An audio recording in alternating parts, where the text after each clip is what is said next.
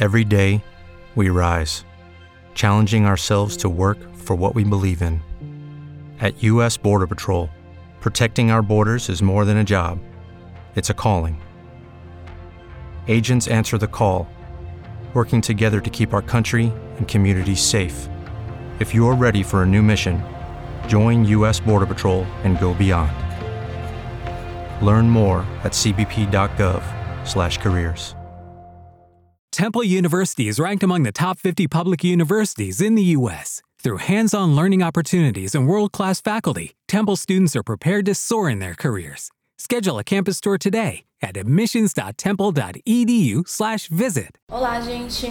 A gente sabe que todos os dias surgem milhares de informações no mundo. Conforme o tempo passa, a gente fica um pouco perdido, não é mesmo? É normal. Se você está cansado de tentar acompanhar as notícias todos os dias, o Politiz está aqui para te ajudar. Toda sexta-feira a gente vai trazer as sete principais notícias da semana para você. E como a gente não quer só que você se informe, mas que você entenda o cenário como um todo, cada episódio do boletim será focado em um aspecto diferente da nossa sociedade. No episódio de hoje vamos falar sobre o fim ou não do distanciamento social no Brasil e no mundo. Vamos lá? No último final de semana ocorreram diversas manifestações pedindo o fim do distanciamento social aqui no Brasil. Os manifestantes criticaram o Congresso e o STF e defenderam o trabalho do presidente da República e pediram a volta do AI-5. E não é só no Brasil que essas manifestações estão acontecendo. Nos Estados Unidos, por exemplo, ocorreram várias manifestações pedindo o fim das medidas de restrição que estão sendo implementadas para combater o Covid-19. Vale lembrar que essa semana os Estados Unidos já passou de 700 mil infectados do novo coronavírus e é atualmente o país com o maior número de casos do mundo. E por falar em fim de distanciamento social, algumas cidades do Brasil já anunciaram a reabertura gradual da economia. O governador de São Paulo, João Dória, já afirmou que a partir do dia 11 de maio alguns serviços irão retornar no estado. Ele só ainda não falou quais serviços serão esses. Mais detalhes sobre o plano de reabertura, que ficou conhecido como Plano São Paulo, serão apresentados no dia 8 de maio. E ainda falando sobre a volta do comércio, um vídeo que viralizou na internet essa semana foi de um shopping sendo reaberto em Blumenau, aqui em Santa Catarina. O que chamou a atenção dos internautas, sobretudo, foi a grande quantidade de pessoas no local e a pouca distância entre elas quebrando as principais medidas de restrição recomendadas pelo Ministério da Saúde. Mas se engana quem acha que apenas em Santa Catarina os shoppings reabriram. Até essa última quarta-feira, dia 22, o setor já contava com 43 shoppings reabertos em 19 cidades do Brasil. Apesar disso, ainda estão sendo seguidas algumas medidas de restrição, como horários reduzidos e o fechamento de cinemas. Vamos aguardar para saber quais serão os próximos episódios dessa novela. Bom, e toda semana trazemos notícias sobre auxílio emergencial, certo? E essa semana não seria diferente. O que rolou de novidade essa semana foi a nota dada pelo Ministério da Cidadania que avisou que o governo não conseguiria adiantar a segunda parcela do auxílio emergencial. O motivo do não pagamento nesta quinta-feira foi a falta de recursos no orçamento, que por isso será necessário aprovar um crédito suplementar. Agora nos resta aguardar as próximas datas de pagamento da segunda parcela, que serão divulgadas no próximo mês. E você, conseguiu a primeira parcela do auxílio ou está tendo dificuldades? Conta pra gente! Bom, e uma notícia nada agradável de ser dada é sobre o colapso de casos do Covid-19 no Amazonas esta semana. Entre 12 e 19 de abril, foram 656 corpos sepultados na cidade de Manaus uma média de 82 corpos por dia. Atualmente, o estado do Amazonas é o estado que possui maior incidência de casos do novo coronavírus, estando em estado de emergência. Além dele, outros quatro estados brasileiros também estão na situação de emergência. São São Paulo, Rio de Janeiro, Amapá, Ceará e também o Distrito Federal. Em nome da equipe Politize, a gente envia nossas condolências às famílias das vítimas. Por conta das superlotações dos presídios, presidiários e presidiárias são mais suscetíveis a doenças, como o novo coronavírus. Por conta disso, essa semana foram suspensas as visitas aos presídios federais por mais 30 dias, salvo exceções. O link da notícia explicando tintim por tintim você encontra na descrição. Vale lembrar que as penitenciárias já foram obrigadas a adotar medidas de isolamento para presos com mais de 60 anos ou doenças crônicas.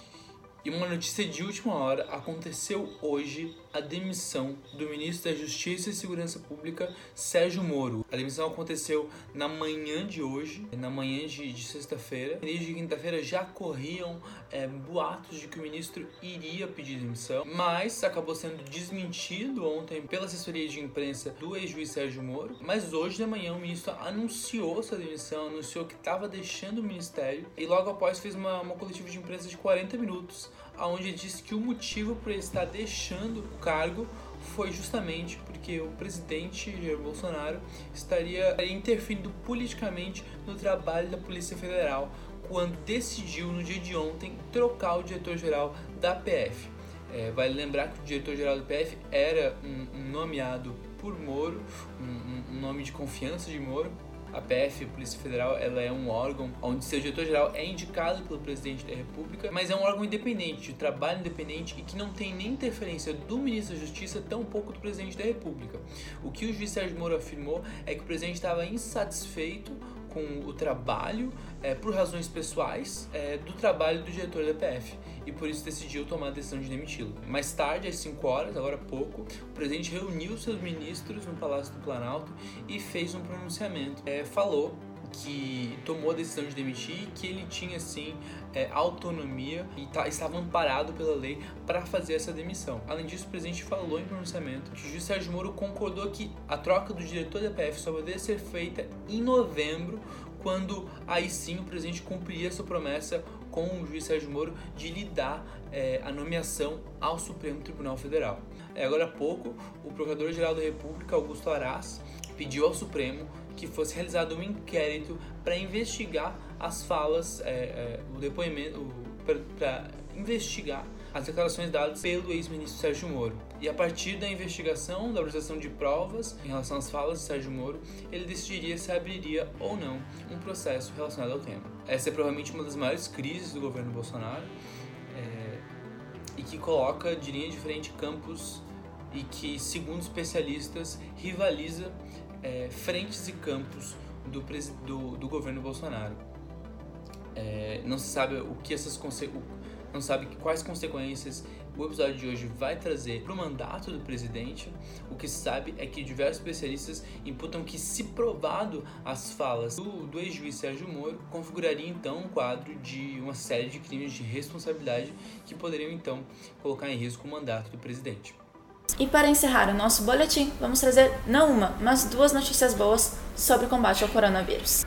A primeira delas é que a Academia Chinesa das Ciências descobriu dois medicamentos que serão utilizados no combate ao novo coronavírus. Segundo eles, os medicamentos impedem que o Covid-19 se multiplique dentro do corpo humano. Além desses dois medicamentos na China, também foram descobertos um terceiro medicamento na Holanda e um quarto na Alemanha. No caso chinês, o próximo passo é a chamada fase pré-clínica.